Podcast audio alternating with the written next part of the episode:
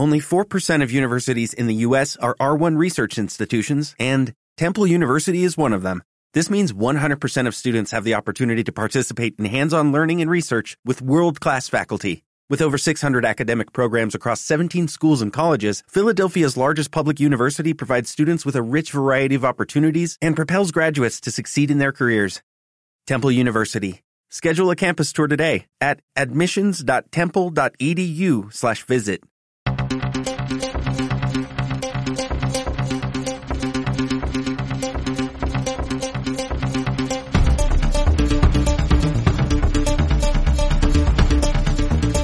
Demos caña con Jesús Murciego.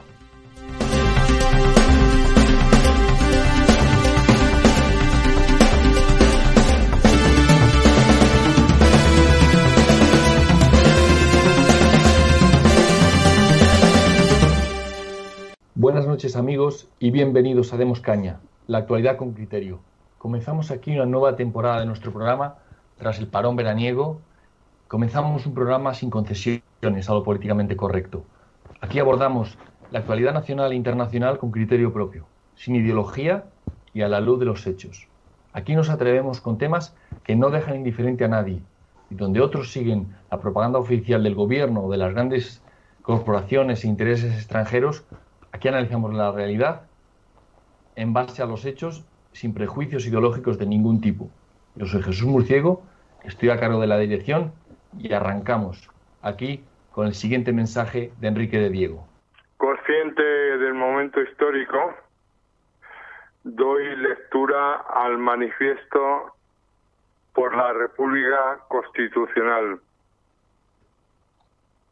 ante la situación crítica y angustiosa que vive la patria, con el agotamiento depredador y expoliador del estado de partidos surgido de la Constitución de 1978, lastrada en su legitimidad de origen por la ausencia de mandato constituyente, hacemos un llamamiento a la nación para que se movilice con urgencia e imperiosamente a fin de conseguir su libertad política en la República Constitucional, salvación y solución a todos los problemas. Por ello exigimos la abdicación inmediata de Felipe de Borbón en la Asamblea Nacional Constituyente que dé a la nación una nueva constitución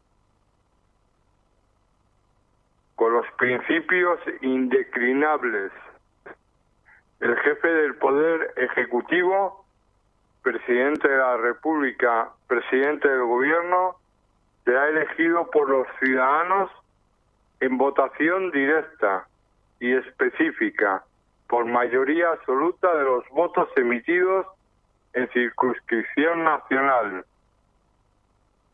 Los diputados a Cortes Generales serán elegidos en votación directa por mayoría absoluta, a doble vuelta, si se diera el caso en distritos uninominales. Queda suprimido el Senado. La soberanía nacional reside en el pueblo español, del que emanan los poderes del Estado. La unidad nacional es un bien indeclinable. Se convocará un referéndum a fin de erradicar las autonomías. Reconocimiento constitucional de la libertad política y económica con plenas garantías jurídico-constitucionales. La economía, la libertad de empresa y la propiedad privada están garantizadas constitucionalmente.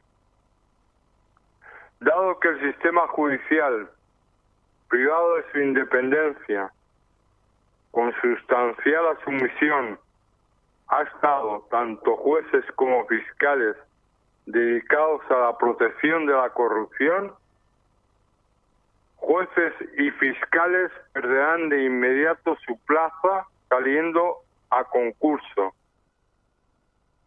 jueces y fiscales que hayan mostrado connivencia con los corruptos serán juzgados por tribunales populares. El presidente del Consejo de Justicia, máximo órgano de gobierno, será elegido en voto corporativo por todo el mundo del derecho.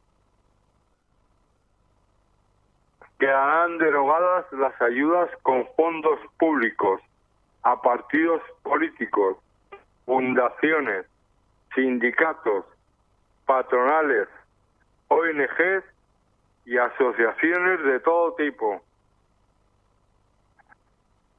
Los políticos que hayan colaborado en el estado de partidos deberán devolver los sueldos de vengados. Todas las licencias de televisión serán sacadas a pública subasta, con prohibición expresa de que se puedan participar en la licitación las empresas o los privados que hayan colaborado en el estado de partidos. Se cerrarán las facultades de las llamadas ciencias sociales a fin de llevar a cabo estas medidas en el periodo constituyente, se creará un comité de generación nacional. El manifiesto por la República Constitucional está colgado en el digital ramblalibre.com y se ha habilitado un correo para recibir adhesiones y comentarios. Manifiesto R constitucional arroba gmail.com. Y una vez escuchado este mensaje, paso a presentar a mis colaboradores habituales del grupo Demos. Tenemos en Madrid a Isabel Valero. ¿Qué tal Isabel? ¿Cómo estás? Encantada de estar aquí de nuevo y con muchas ganas de esta nueva temporada para dar caña. Bienvenida a la nueva temporada. También en Cantabria tenemos, eh, para empezar la nueva temporada, a nuestro compañero Javier Corada. ¿Qué tal, Javier? ¿Cómo estás? Hola, muy buenas. Nada, encantado de estar aquí con vosotros y un saludo a la audiencia. Y, por último, tengo en Altea a nuestro querido eh, José Papi. ¿Qué tal, José? ¿Cómo estás? Eh, Jesús, encantado de estar con vosotros ya de vuelta y con muchísimas ganas de seguir dando caña. Pues vamos, si os parece, con nuestro pequeño editorial en el que eh, en este momento salimos del periodo estival, salimos de un verano largo y entramos en un periodo infernal, un periodo en el que eh, vamos a recibir todo tipo de noticias económicas, ya nos han preparado, ya eh, desde la prensa se lanzan mensajes como que las pensiones, los pensionistas han cobrado 50% más de lo que han aportado, no sé si habrán descontado la inflación o qué trampa habrán hecho, habrán hecho, porque seguro que hay trampa como todo lo que hace este gobierno. Porque, porque el gobierno está a lo suyo, está a vender su mensaje. Fíjate que el presidente del gobierno, después de pegarse, eh, mientras venía un rebrote, mientras venía una segunda ola, eh, eh, estaba disfrutando de, de Tenerife o de Lanzarote, mejor dicho, y le daba igual y solamente ha venido a Madrid para decir, bueno, solamente no, más cosas, pero para decir que él no se encarga de nada, que delega todo en las comunidades autónomas, que lo podía haber hecho desde Canarias. Obviamente no necesita mover, el Falcon para, para dar ese mensaje, porque perfectamente podía haber dicho que no iba a hacer nada desde allí y seguir al sol. Pero es que la maquinaria de propaganda es tan potente de este, este gobierno eh, socialista que es que para ellos eh, interrumpir las vacaciones el último día, pues en lugar de venir por la tarde, pues venir por la mañana, el titular de la prensa era interrumpe sus vacaciones debido a la crisis del coronavirus. Para que entendáis el grado de manipulación que es tal, que es que no dice una verdad ni por equivocación.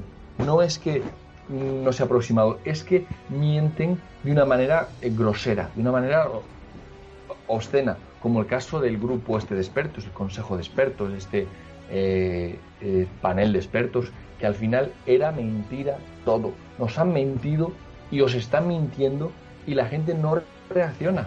Entonces, aquí el problema no es que el gobierno mienta, que miente, no es que haga trampa con los datos, veremos ahora en la economía qué trampas hace. El problema es que la gente no le importa, no se lo toma en serio. Es que es posible que un gobierno sea tan mentiroso, ¿eh? un gobierno que miente a todos los niveles. Miente en cada cosa que habla por, por acción y por omisión y por equivocación. no dice la verdad ni cuando se equivoca. Y, y aún así tiene un apoyo popular masivo. La verdad es que las encuestas son, son terribles. Apoya, el apoyo que hay a este gobierno, la inacción ante todo este tipo de barbaridades, de comentarios obscenos, como os acordáis cuando decían que salimos más fuertes, que ahora hay que salir a la calle, no hay que tener miedo al virus, pues dos meses después y después de las vacaciones en Canarias, resulta que los ciudadanos han tenido la culpa porque se han confiado. Es que eh, la culpa de la pandemia no es que no haya test, pues la culpa, como decía, es de los ciudadanos que se han confiado, no es que no haya tomado medidas, no es que hayan eh, escasez de pruebas o escasez de, controles, de, preparación incluso para la vuelta al cole, porque hablaremos de la vuelta al cole. ¿Qué es esto? Que no tienen nada preparado y resulta que la solución, las ruedas de prensa son, bueno, que mm, la gente se separe o que los chavales tengan cuidado. Y eso sí, al que se contagie, al que se le contagie un hijo, no puede perder el trabajo. Y al que deje de, llevarlo, sufrirá multa. O sea, el palo lo tienen preparado. La verdad es que, si os parece, abrimos un poco el, debate. Abrimos, eh, quería preguntarte, Isabel, ¿qué te parece eh, la vuelta de las vacaciones y con ese moreno tan bronceado que ha traído Pedro Sánchez para, para no hacer nada? ¿Cómo lo ves? ¿Cómo lo veo? Bueno, pues que nuestro rey Pedro Sánchez de Españistán ha venido para dar un discurso tipo navideño y para decirnos que estamos en un, ellos siguen en su eh, camino hacia un Estado confederal, entonces Em, están en ese proceso y mientras nos van engañando con todo este tipo eh, de medidas, de lo que dicen que están haciendo, que no están haciendo. Un detalle, como engañan al personal, es cuando dijo que las comunidades autónomas pueden, eh, pueden declarar el estado de alarma y eh, aquí nadie dijo nada. No, las comunidades autónomas no pueden declarar el estado de alarma.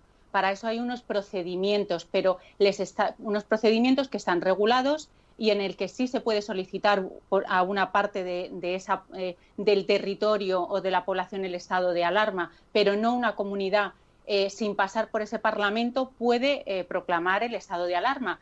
Pero lo que ha hecho ha sido lavarse las manos como Poncio Pilatos. Él es un jefe de Estado y lo que ha dicho que son las competencias están cedidas, y es que lo dijo así, están cedidas a las comunidades autónomas. Nosotros aquí, entonces, no pintamos nada, pero a mí me gustaría entonces, como si hubiese estado ahí como periodista, entonces me, gustaría haberle preguntado entonces para qué están los ministros, para qué están los ministerios, para qué está la figura de presidente del gobierno, para qué están los diputados en ese Parlamento, si las competencias están transferidas a las comunidades autónomas, para qué vale todo este, eh, toda esta maquinaria política si estamos en un Estado cuasi federal.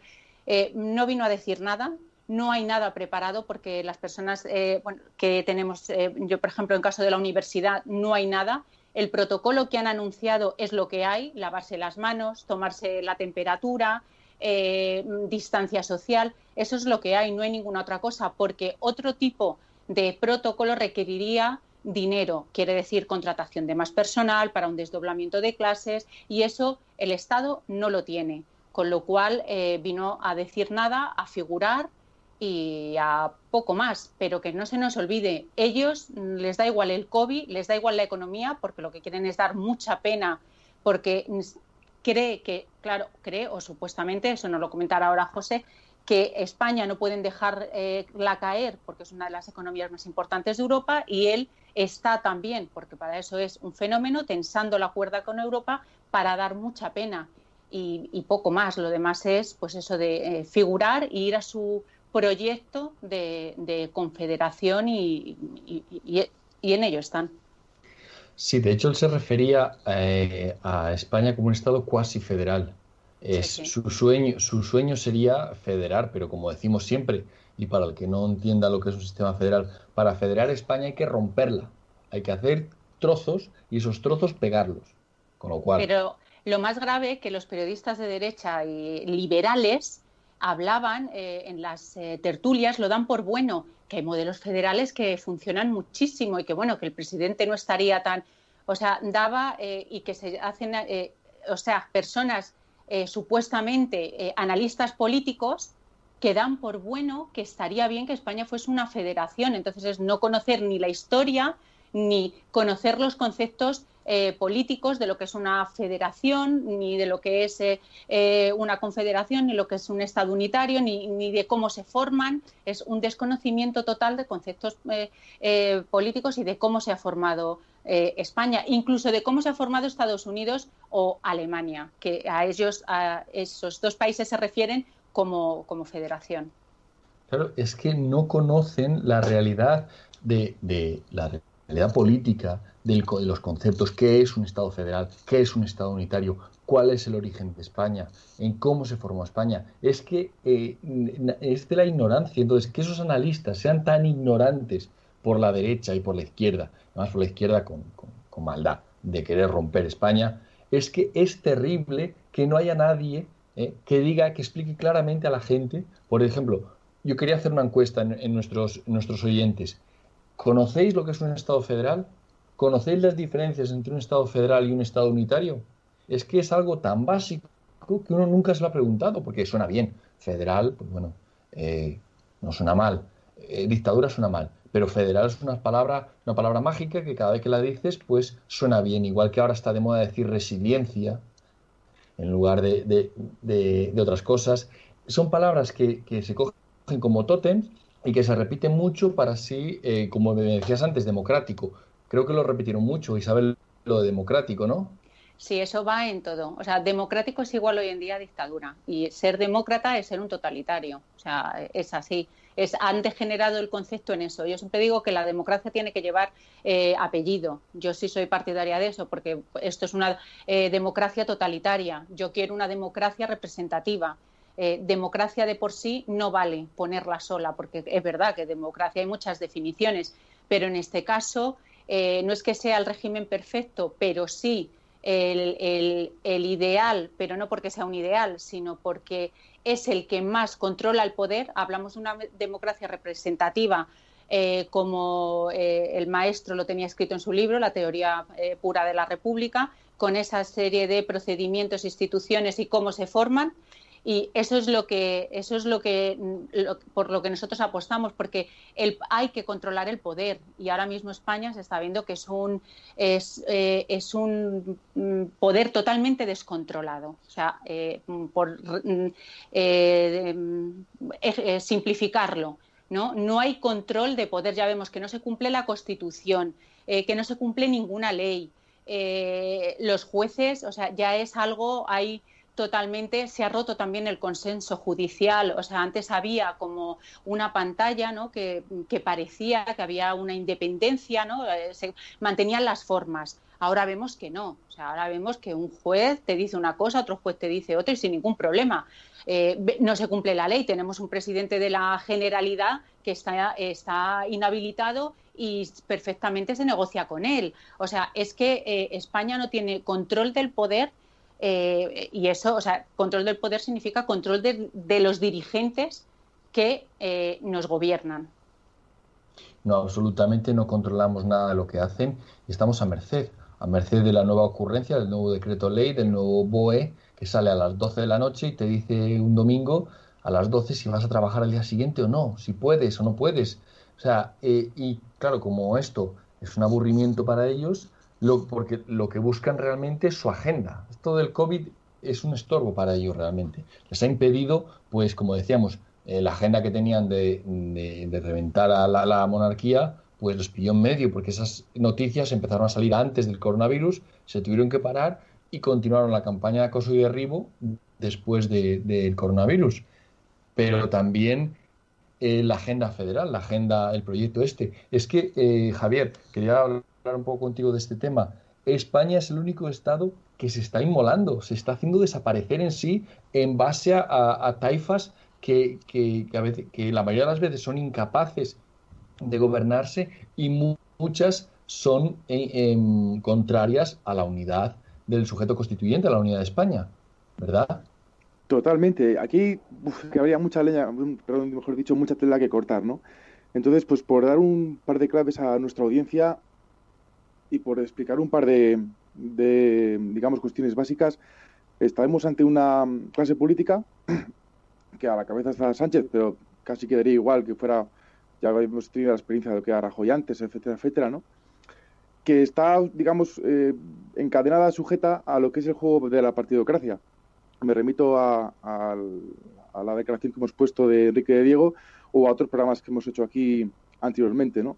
Eh, ¿Por qué digo esto? Porque estas, esta clase política, esta partidocracia, eh, se limitan a, estar en un fingimiento continuo, a actuar como si. ¿no? Es un teatro, una ficción, por lo demás muy cutre, pero que funciona por la, por la alianza que tienen y ya hemos visto como, por ejemplo, Sánchez, cuando estaba en esa lucha por el poder hace pocos años, de lo primero que hacía era ir a reunirse con los medios de comunicación o con Soros, porque ahí estaba un poco el eje de la cuestión, el atraerse a los medios de comunicación, y ya hemos visto con el COVID cómo las han regado y subvenciones, ¿verdad? ¿Por qué? Pues porque son los que moldean y fabrican un poco la, opinión pública, los que crean las ideas que luego se repiten y, se bombardean día tras día, los cambios de timón, y en fin, con eso van engañando y engañando, pero, aparte de, esa, de ese telón, de, esa escenificación, la realidad que hay detrás es que son gente que no sabe gobernar y lo poco que hace, o sea, lo poco que pueden hacer no es de calado, ¿no? Me viene a la mente uno de los últimos programas que, hicimos en los que explicaba Papi cómo el del dinero que llegue pues va a resultar que va a mantener los vicios sin arreglar nada, ¿no? Que va a ser como dejar dinero a un amigo ludópata para que pueda seguir gastándolo, pero sin quitarse para nada la adicción. Entonces durará un tiempo y se vendrá abajo, llegue el dinero que llegue, que eso está también eh, por ver. Entonces, ¿por qué también digo esto? Porque al final esta, este juego de, de partidos consiste en que ellos se reparten más o menos las posiciones en la cúpula del Estado, por ejemplo, desde la presidencia del gobierno a las autonomías y de ahí para abajo, ¿no? hasta los ayuntamientos. Y, si acaso se apoyan en los funcionarios de carrera, digamos, para que ejecuten los protocolos que tienen ya preestablecidos y ellos más o menos saben trabajar un poco, pero lo que son eh, los grandes eh, puestos de la administración, los puestos clave, enseguida colocan a sus amigos y a qué se dedican básicamente pues a satisfacer sus redes clientelares mantener bien sobornados a, a lo suficientes para mantener esa, esa, estructura de partidos, esa administración de, de, las autonomías, y ni gestionan ni saben, aunque quisieran. Eh, ellos se dedican simplemente a la lucha por el poder, y aquí diría yo que Sánchez ha demostrado ser muy inteligente en ese sentido, en, en saber venderse hasta el alma, hasta su madre, con tal de ser el que figura ahí arriba, ¿no? Pero el drama es en que el modelo no es sostenible, no basta ver la, la deuda pública, ¿no? Pero el modelo no es sostenible a largo plazo, es un huir adelante y es una pena porque lo que se viene es dramático y no se ve, poco a poco, ¿no? Pero es, todavía es muy tímido, no es suficiente, no se ve una organización dentro de la sociedad civil capaz de hacer frente, ¿no? Y miremos la oposición, que, que, está entre el no hacer nada de Casado y el, y el brindis al sol de, de Vox que para figurar de te voy a hacer una opción de censura. Pero pasan los días y no se hace nada y no se hace nada. Y aquí yo también quería ya para, para cerrar decir que como todos son cómplices de esa, cómplices de esa gran mentira de, como si esto fuera democracia, como si aquí hubiera un sistema electoral donde se pudiera elegir y controlar a los, a los responsables de, de los cargos públicos, pues entonces están atados de manos a la hora de hacer una oposición de verdad. No pueden hacer gran cosa salvo brindis al sol. Y eso es un poco el drama en que nos encontramos y por eso me parece muy, muy pertinente lo que comentabas antes, Jesús, de, de que acaba la época estival y llegamos a la época infernal. Sí, porque ahora es cuando van a venir todos los, los resultados y van a venir todas las, los, las catástrofes con el turismo que analizaremos antes. Pero antes, sin duda, quería tratar eh, contigo, quería eh, remarcar algo que me ha gustado mucho de lo que has dicho, que es la connivencia de los medios de comunicación con este poder político, o sea, la televisión, la telebasura, es cómplice necesario de la política basura si en la, la televisión hubiera programas de análisis de criterio, este gobierno duraba, este Estado, porque es todo el Estado, toda la parafernalia del Estado.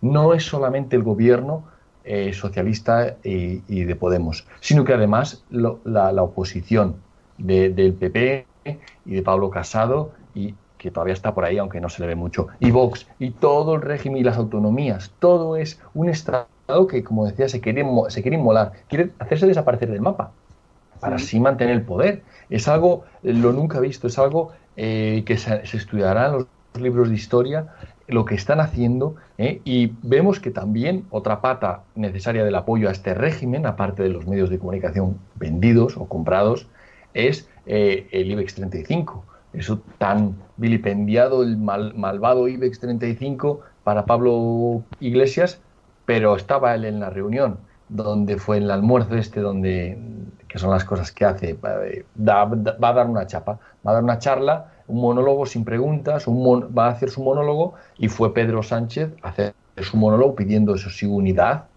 que nadie ose pensar distinto, aquí, aquí impone la disciplina férrea y eh, buscando el beneplácito de Botín, que Ana Patricia Botín siempre eh, dice, está tan preocupada en la política, tan, preocupada con la política española y con que se haga como a ella le gusta, eh, estaría contenta, yo creo, José, de ver a, Pedro Sánchez pidiendo unidad y luciendo el pin de la Agenda 2030 en plena reunión, ¿verdad?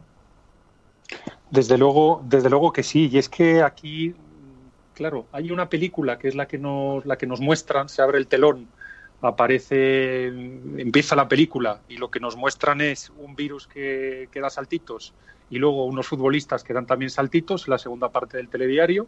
Esa es la película que nos enseñan, cuando en realidad hay muchas otras películas que nos van colando poco a poco, ¿no? Con lenguaje subliminal y a veces no tan subliminal, y que esas películas son las que preocupan más, ¿no? Es decir, eh, primera película, han convertido a los españoles a patos a los que se les está sobrealimentando con el cebado para hacer con nosotros, eh, pues eso, unos patos federales. ¿no? Es decir, este es un proceso de sobrealimentación de información de que si las comunidades autónomas, que si me reúno con las comunidades autónomas, que si me salen en la pantalla las comunidades autónomas, que si mi amiga la comunidad autónoma y demás, y al final, es decir, nos están cebando esto eh, eh, como patos, ¿no? Para que al final, pues eso, explotemos de alegría, ¿no?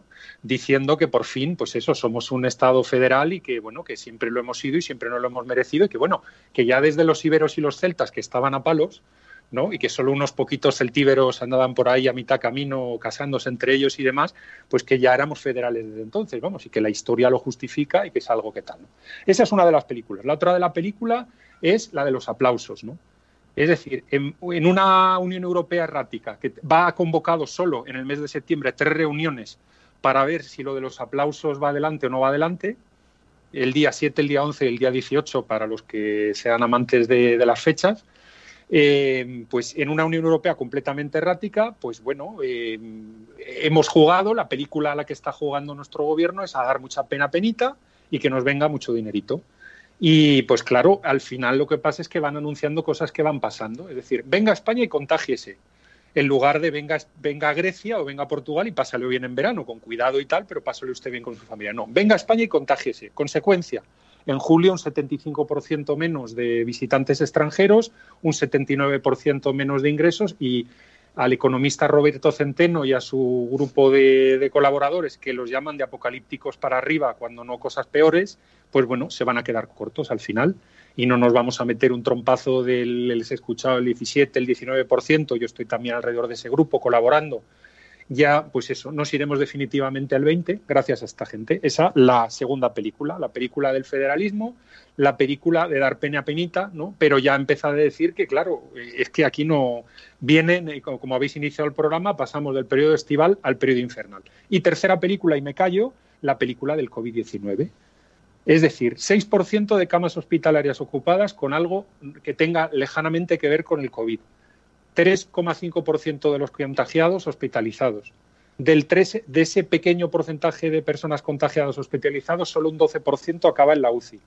Ha habido 141 muertos en siete días. La lista de personas que han muerto en la última semana en España de algo que no sea COVID, accidentes de tráfico, cáncer, infartos, como ha fallecido hasta un amigo mío, recientemente por las consecuencias de, del COVID eh, económico, que nos están imponiendo y personas que se les viene, se les cae encima el mundo porque tienen que ocuparse de, tener empresas, de dar de comer a mucha gente y al final las cosas pues te pueden, te pueden, te pueden, pueden contigo, ¿no? Y bueno, pues eh, esa es la tercera película, ¿no? La tercera película real, es decir, por lo que lo que tratamos de dar aquí son criterios, criterios para que nuestra audiencia entienda, sepa leer las cosas, etcétera, ¿no? Entonces, bueno, pues sí, eh, se abrió el telón, vimos virus y vimos fútbol, pero en realidad la película que nos están proyectando y nos están metiendo como el pato al que se van para hacer foie gras son otras tres películas, que son las que os he contado. Bueno, lo, dejo ahí porque no puedo más que subrayar lo que, lo que has dicho tú, Jesús, lo que ha dicho Isabel y lo que ha dicho Javier, ¿no? Eh, amén a lo que habéis dicho. Yo simplemente le, le he dado un poco de, de poesía para intentar hacer el, trago menos, menos amargo, ¿no? Así es, José. Claro, es que eh, lo que tenemos que dejar bien claro a nuestra audiencia es que ninguna de las soluciones que nos presenta este gobierno nos van a solucionar nada, porque son problemas inventados. El, tema federal eh, no es necesario, es un, es un contrasentido. federal España es romperla para luego unirla. Y y si ya está unida, ¿para qué la vas a romper para volver? Es más absurdo todavía eh, romperla para unirla que romperla para, para dejarla separada. La gente tiene que entender que, que, la federación no es solución de nada más que de los sueños de poder del PSOE y de otros oportunistas. Esos necesitan siempre eh, hacer una maniobra de distracción para tomar el poder, agarrarse al poder y no soltarlo. España no necesita federarse con nadie, porque España es una unidad es un sujeto político desde hace cientos de años. Entonces, no es necesario y cualquiera que te lo diga te está vendiendo humo, te está engañando y, le, pedimos, le, pedimos, a la audiencia, no os dejéis engañar como los, estos eh, liberales o estos eh, comentaristas, estos analistas que no tienen ni idea. Preocuparos de, informaros. Eh, es necesario criterios para entender lo que es un Estado federal y por qué España nunca ha sido un Estado federal nunca lo ha sido y las, autonomías, las comunidades autónomas son un cáncer para España. Cada día que pase existiendo 17 comunidades autónomas es un día más de despilfarro, de robo y de descoordinación, porque lo que nos enseña el coronavirus es que hay que coordinarse, porque si no nos coordinamos, imagínate, se declara el estado de alarma en Madrid, pero el aeropuerto es competencia del Estado, las carreteras no se pueden cerrar, es que eso es un caos. Si se declara el estado de alarma, o el estado de excepción, o el estado de sitio, es para controlar las fronteras lo primero. Y las comunidades autónomas no tienen competencias sobre eso. Es un absurdo. Entonces, este absurdo del tema federal aún nos lo cuentan como camelo, como el camelo del dinero que se van a gastar en la transición digital. Pero vamos a ver, a estas alturas, todavía con la transición, nos van a poner ordenadores que no tienen. ¿Cómo es posible que no tengan ordenadores? Claro que tienen. Entonces, ¿en qué lo van a gastar? Pues en amigos, que seguro que les hacen las páginas web sobrefacturadas, en empresas, como han hecho siempre, como era el coronavirus. ¿Acordáis de las batas de 20 céntimos que la vendían por 20 euros?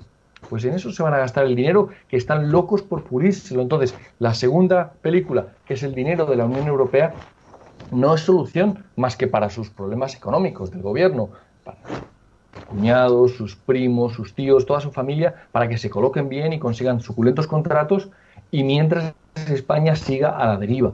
Y encima le, tengamos, le dejemos a deber a los europeos que producen y que se administran bien una porrada de dinero. Es que cada, cada acción que toman es un clavo más en el ataúd eh, que nos están llevando hacia la ruina y hacia la miseria y no podemos esperar, como hace la oposición, como hace Pablo Casado, esperar a que, bueno, cuando le toquen a ellos, pues ya lo van a hacer mejor, como, como decía Rajoy, que cuando llegue nuestro turno, pues ya nos encargaremos de salvar a España.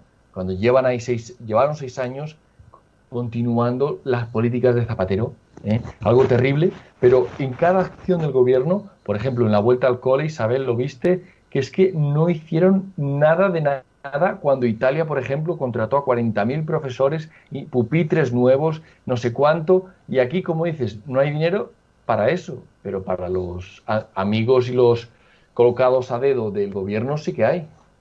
Sí, bueno, eh, ya, ya lo he comentado antes, que el para mm, eh, poder hacer un protocolo en condiciones se necesita dinero, desdoblar las clases y se necesitan profesores y eso es, eh, si nos damos cuenta en sus manifestaciones y declaraciones, que eh, te salen por los cerros de Úbeda, porque eh, no, tienen, no tienen dinero, no tienen dinero para pagar los ERTES. Hace un mes y poco también el se colapsó o casualmente no cobró la gente el ERTE.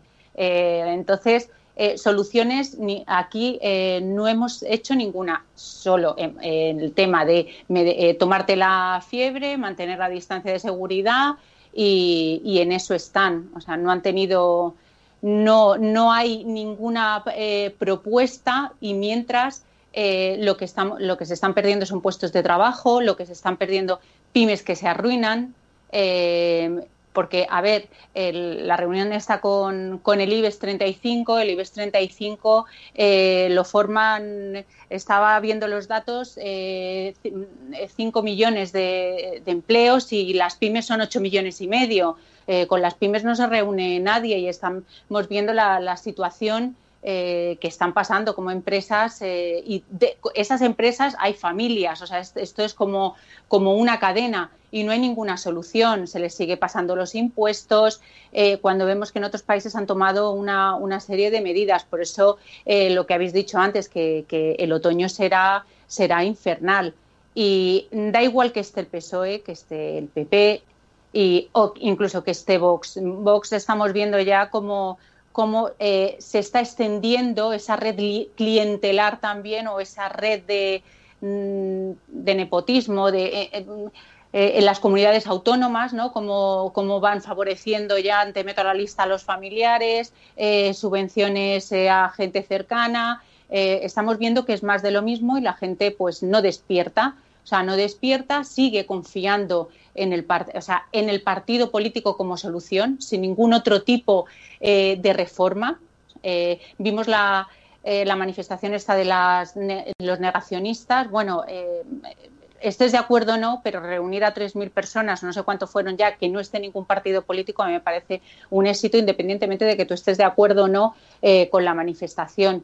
Pero el invierno o el otoño, estamos en septiembre, eh, ya eh, va a ser muy, muy, muy duro, porque eh, trabajo no hay ya ni de camarero, o sea, porque no está funcionando nada. Entonces, lo que nos espera no es nada halagüeño. el otro día leía un artículo que la estructura de los presupuestos lleva sin cambiar desde los años 80. O sea, cómo se reparte el dinero y realmente creo que era en Voz Populi donde lo leí, eh, era eh, cómo ves cómo se reparte el dinero en cantidad de organizaciones, instituciones, ONGs, de los, o sea, los presupuestos además fue, estaba muy bien detallado y es sigue, o sea, no se modifica desde los años 80. ¿Eso qué quiere decir? Pues que da igual quien gobierne. Ellos, eh, el que venga, va a hacer un lavadito de cara por un lado, por el otro, pero la estructura va a seguir siendo la misma. Eh, no, no, va a variar mucho.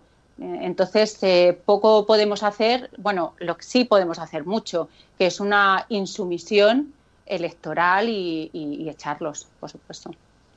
Claro, porque la estructura a la que te refieres, la estructura de poder, se llama partidos prebendarios. Son prebendas, tienen una red clientelar y Vox no la tiene todavía, pero nada más llega al poder, como no hay control, se empieza a crear. Pero ya la está creando. Exactamente. Ya, la está creando.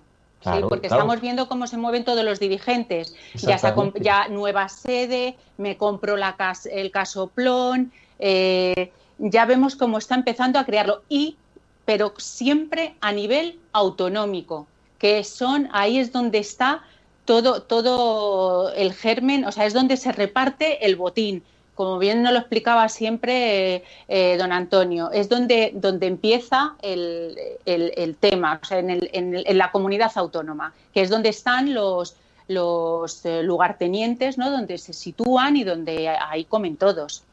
Exactamente, donde colocan a los mediocres, donde colocan a los, a los eh, familiares, y ahí es donde empieza la hidra de las 17 cabezas, que es el cáncer de España, que son las autonomías entonces, es normal que se creen estas redes porque no hay control del poder, no hay separación de poderes en España. La gente lo tiene que tener muy claro. En España, ¿cuál es el problema? Que carecemos de separación de poderes y de representación.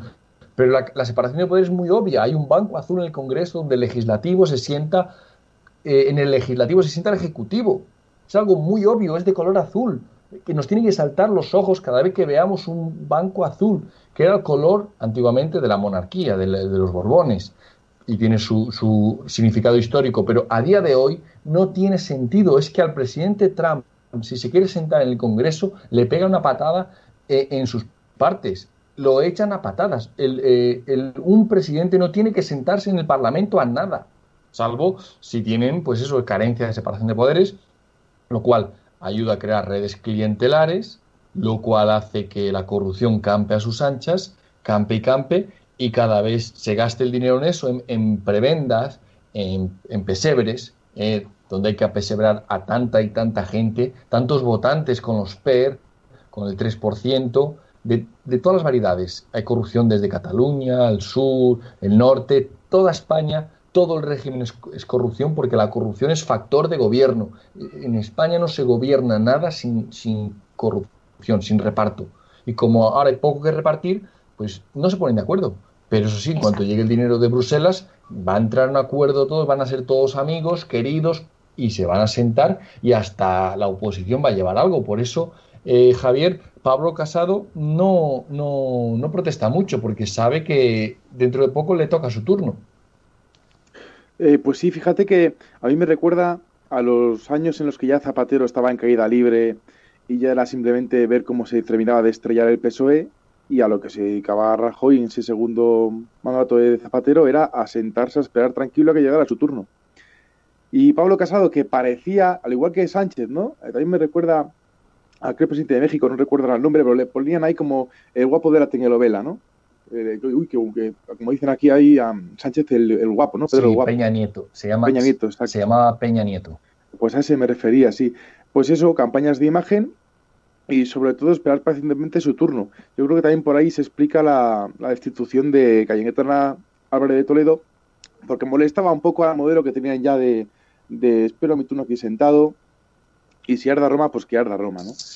La verdad es que es, es dramático que tengan ese sentido de, de, si es que tienen alguno, de patriotismo o de cumplimiento del deber, de simplemente callarse la boca, no decir la verdad, si es que la saben, que yo pienso que ahí anda la cosa, que medio lo saben y medio simplemente son así, que no dan más de sí, un poco la corrupción de las élites, ¿no? Cada vez están más degeneradas. Porque bueno, de digamos de, de español de a pie, pues puedes entender que no esté versado en grandes asuntos eh, públicos o que no entienda las sutilezas de los sistemas electorales o de o del diseño de las constituciones y de las instituciones, bueno, vale. Pero esta gente que se supone que son eh, la punta de lanza, los que lideran, los que más o menos dirigen a la nación y controlan el Estado, pues agarre, vámonos, a, es para tirarse de un puente, ¿no? Entonces yo Casado lo veo, pues sí, eh, o un pobre ingenuo que lo dudo, o un corrupto que sabe lo que va, ¿no? No olvidemos que era secretario de comunicación con Rajoy. O sea, que esta gente vive de la imagen, vive del, pues eso, como decía antes, del como sí. Y Vox pues tampoco me inspira gran confianza, porque también es mm, partícipe de esa gran mentira. Y ya hemos visto cómo, bueno, ellos, ya hemos explicado aquí unas veces, ellos empezaron apoyando una, una ley electoral en el sentido que nosotros defendemos de uninominal, mayoritaria, pero con el tiempo se han ido callando hasta pasarse al otro barrio del sistema proporcional de listas y por supuesto pues hay que meterse autonomía, nos metemos, hay que repartirse el poder judicial, lo repartimos y no pasa nada.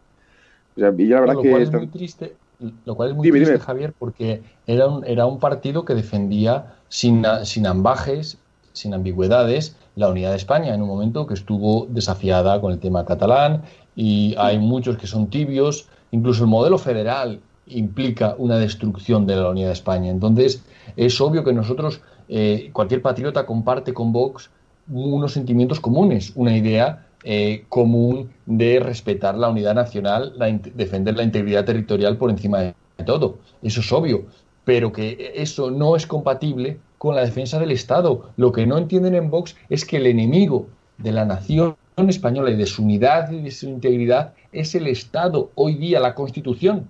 Decía Pedro Sánchez eh, hoy que se, se enorgullecía de que el PSOE eran los arquitectos de la Constitución. Sí, claro, junto con UCD y con los franquistas, claro que eran los, responsables de, todo este eh, desbarajuste donde han llevado a, España, que era la octava potencia mundial, a la vigésima o donde estemos ya cayendo en caída libre. Es, que lo que hay que entender es que España no está cogiendo los países de Europa, está en caída libre cogiendo los países de Sudamérica. Hay que entender eso, que vamos mal y llevamos mal 40 años. No es que ahora Zapatero y este último lo hayan hecho mal, que lo han hecho fatal, sino que es que España está relegada a una posición de segundona o de tercerona. En Europa, un país, lo que decimos siempre, un país de camareros y de funcionarios. Y cuando no hay turismo, pues ¿qué nos queda? El paro, pero un paro endémico un paro que en otro, en cualquier país del mundo sería emergencia nacional, sería para el país, cierra las fronteras. Y aquí no, aquí acostumbrados a los dos dígitos, porque lo mínimo que consiguieron Zapatero 9, 8, eh, pero es que eso es eh, la mayor crisis en Estados Unidos del empleo, son esos números. Aquí ahora nos vamos, a un 20 o a lo que venga y no hay una reacción. Es que ese paro endémico tiene una razón, que es la falta de modelo industrial debido al sometimiento a intereses extranjeros. Eh, entonces, quería preguntarte, José, hablaba Javier de patriotismo. En España lo que hay es un patriotismo constitucional, una adoración del Estado en contra de la nación. Sí, desde luego, desde luego, y solo nos acordamos de que somos una nación cuando vamos a pedir dinero fuera. Que en ese momento sí somos españoles y sí se pone este la mascarilla con la banderita y, cosas de este tipo, ¿no?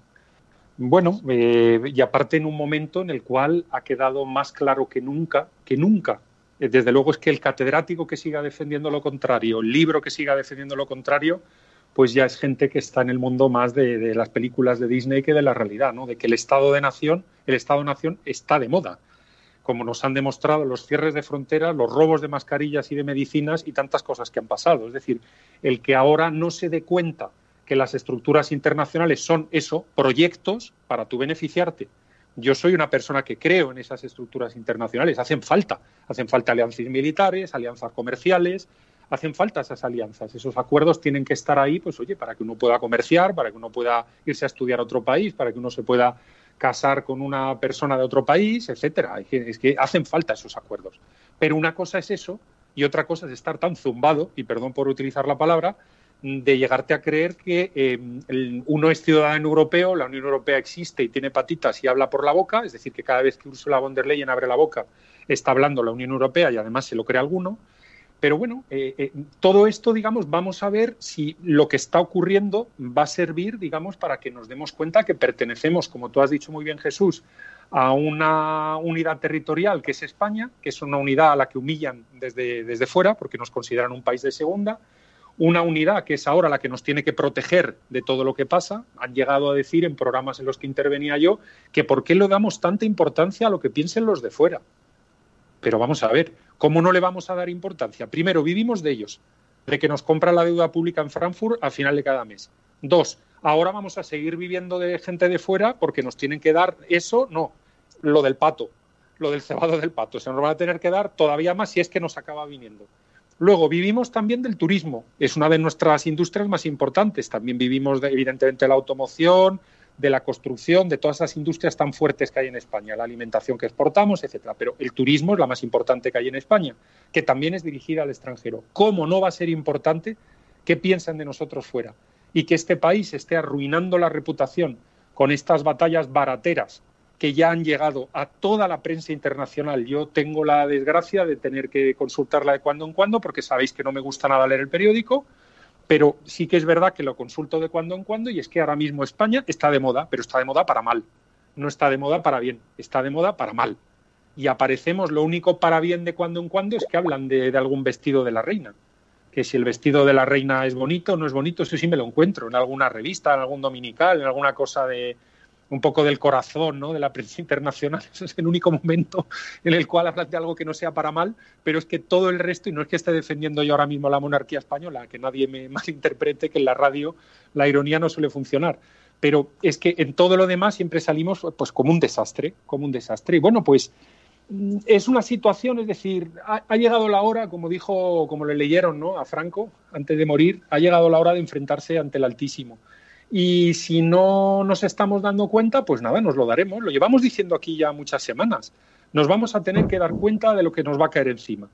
Y ahora mismo, pues bueno, eh, viene un invierno muy, muy duro, muy, muy duro y muy complicado. Y eso de que tenemos mm, los millones que se merecen los aplausos, pues eso ya veremos. Eso ya veremos. Yo, no es que le deseo, no le desea mal a nuestro país, ¿no? Pero es que, aunque nos venga ese dinero, lo malo es que ya es el último que nos va a venir. Y como es el último que nos va a venir y seguimos yonkis y seguimos adictos a, la droga, al juego, creo que decía antes Javier, al ludópata, que utilizaba un ejemplo un poco más, más elegante que el que estoy utilizando yo ahora, pues, eh, eh, eh, en fin, pues estaremos dentro, si no estamos este invierno, vamos a estar dentro de dos años ya listos y preparados para ser Grecia o peor. Sí, lo cual tampoco les preocupa mucho al gobierno que está a lo suyo, que está con su agenda. Y mira, si España se arruina, eh, mientras sea federal, la ruina está bien para el PSOE, porque su objetivo, eh, su obsesión es destruir, destruir la, unidad nacional. Eh, son tan renegados por eso se juntan con separatistas vascos, catalanes, con, con, los de la ETA, están tan renegados de ser lo que son, que son españoles, ¿eh? no son otra cosa, no son franceses, eh, que para renegar de sí mismos eh, estarían contentos de, cueste lo que cueste, llevar a España a, romper su unidad, a romper su, configuración, a, a, ir contra su historia, contra sus valores y contra todo lo que es tradicional en España. La verdad es que el PSOE eh, si avanzara su agenda, no le preocuparía mucho, ¿verdad, Isabel, una mala situación económica? No, no, no le preocupa, no le preocupa mucho por lo que hemos dicho antes, ¿no? Para conseguirían sus, sus, objetivos eh, políticos que su añorada república y, su federación. Y si para eso tienen que hacer, eh, como hicieron los comunistas matando de hambre para conseguir sus objetivos, ¿no? un, eh, un holodomor, pues ellos lo, lo, hacen. Eso, eso no, no, no, hay problema. Pero es que. Em, eh, hay cosas eh, que están pasando, que también están pasando desapercibidas, como es el tema, eh, cuando estamos hablando del Estado-Nación, estamos hablando de defensa, protección de fronteras, de territorio. Estamos viendo, por ejemplo, como el tema de la defensa sigue el presupuesto, no, hay presupuesto para una renovación, pero sin embargo dan cursos a militares de perspectiva de género.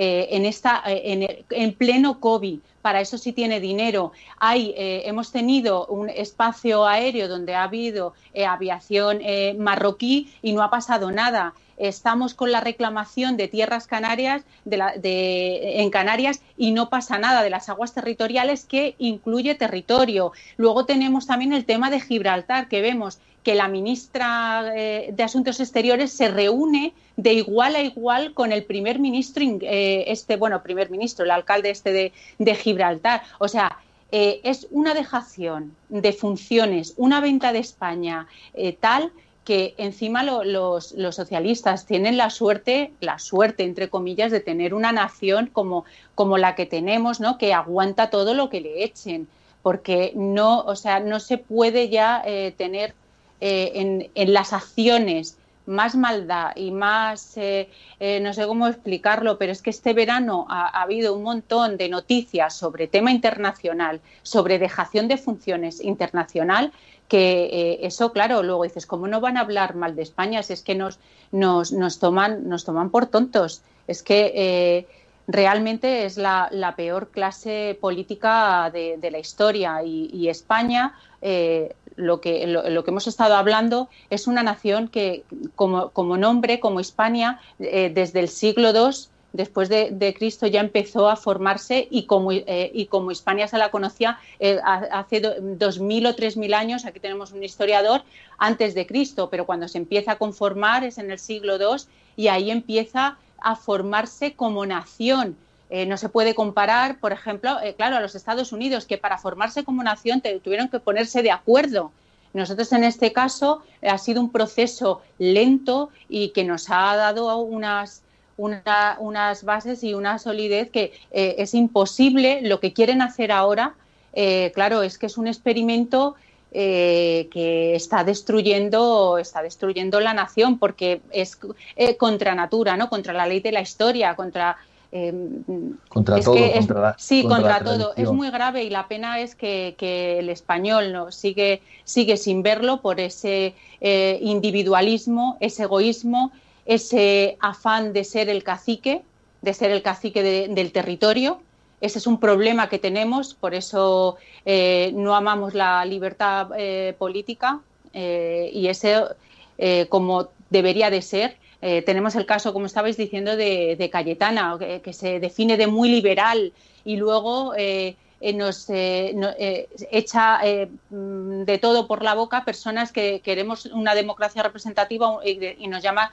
rupturistas y que queremos acabar con la transición que eso es lo que defendía ¿no? en el Parlamento, la transición, lo que nos hemos dado y defendía toda la, porquería. Lo que pasa que la soberbia y ese control un poquito más intelectual que tiene eh, la hace pues eh, parecer que dice algo, pero al final es más de lo mismo. Y te digo, el PP nos ha hecho un favor con echarla. ¿Por qué? Porque así vemos lo que es el PP que es socialdemocracia, porque así eh, parecía que Cayetana no, no, dejaba ver, parecía que era de derechas el, PP. Sin embargo, al quitarla, pues otra vez vuelve, el PP está volviendo a su ser, que es un colaborador necesario de este régimen partidocrático.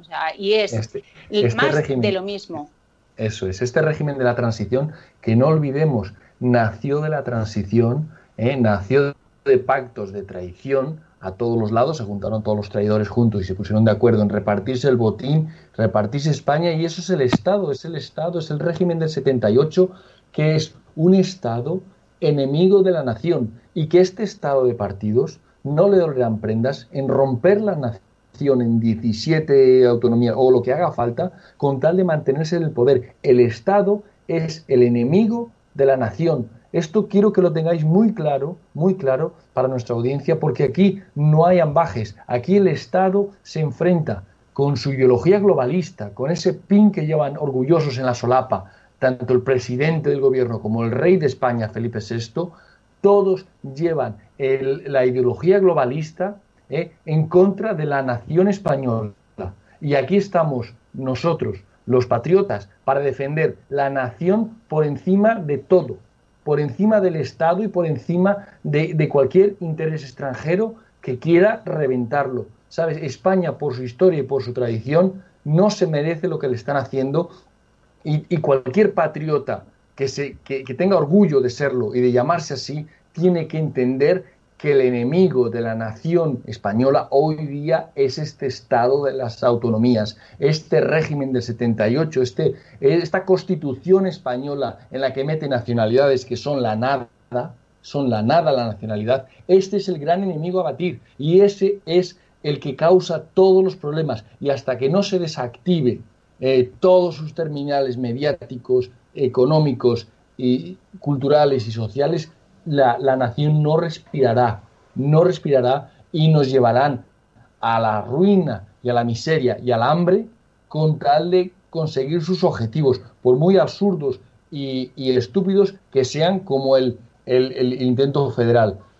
Y, una, cosa, eh, una cosa solo. Lamentablemente, eh, lamentablemente Isabel, nuestro tiempo se ha ido aquí.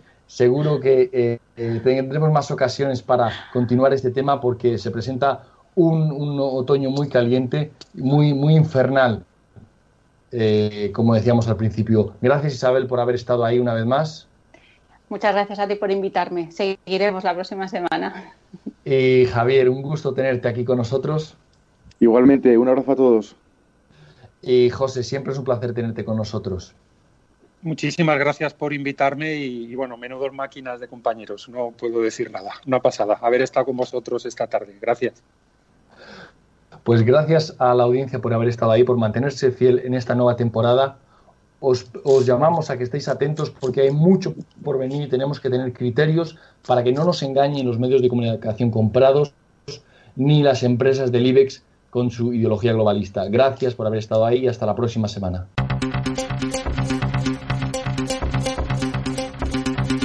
Aquí finaliza Demos Caña. Síguenos en nuestras redes sociales, en YouTube Demos Televisión, en Facebook Demos Libertad y en Twitter arroba Demos-Libertad. Asociate a Demos. Más información en www.demoslibertad.com.